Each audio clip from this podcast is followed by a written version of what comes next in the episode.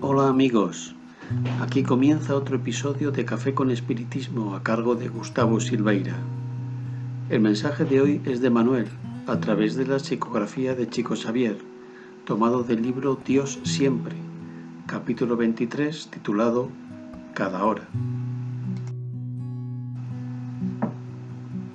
Cada hora es una oportunidad para algún servicio o para pronunciar las mejores palabras la felicidad es la suma de las alegrías que compartimos con los demás. Piensa en los minutos que ya has conseguido. El tiempo no para. En el libro En los dominios de la mediunidad, André Luis transcribe un discurso del benefactor Aulus, que creemos está muy relacionado con el mensaje que acabamos de leer.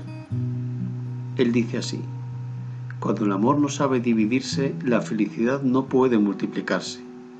En vano los seres humanos buscan la felicidad en sí mismos.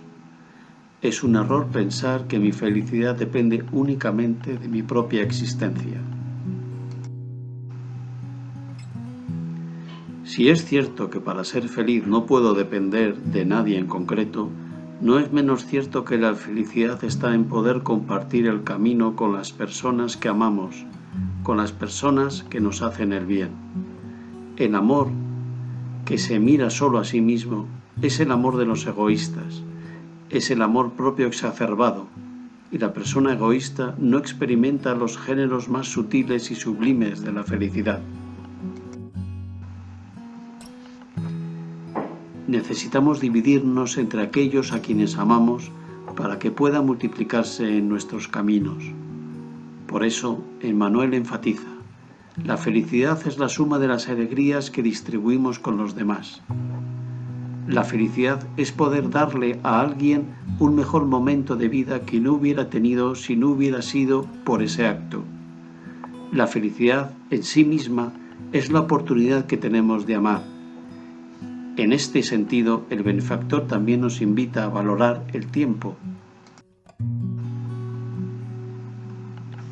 Esto nos hará, sin mucho esfuerzo, demostrar la idea de que si no podemos ser buenos solos, juntos siempre seremos mejores. Pero Emmanuel también parece sugerir, con esta frase, que debemos considerar los minutos que ya pasaron, con el propósito de señalar que el tiempo pasa y las oportunidades no vuelven. Y si no nos damos cuenta, si no vivimos con plena conciencia del momento, Prestando atención a lo que nos pasa, si no aprovechamos los minutos, tendremos la sensación de que el tiempo ha pasado demasiado rápido y habremos realizado poco. En este sentido, el benefactor nos estaría llamando a vivir en el presente, ponderando ansiedades y culpas, para que podamos estar totalmente íntegros en el momento actual. No debemos olvidar que cada hora tendrá el valor que le demos Aprendamos, por tanto, en cómo usar el tiempo para el bien de todos. Mucha paz a todos y hasta el próximo episodio de Café con Espiritismo.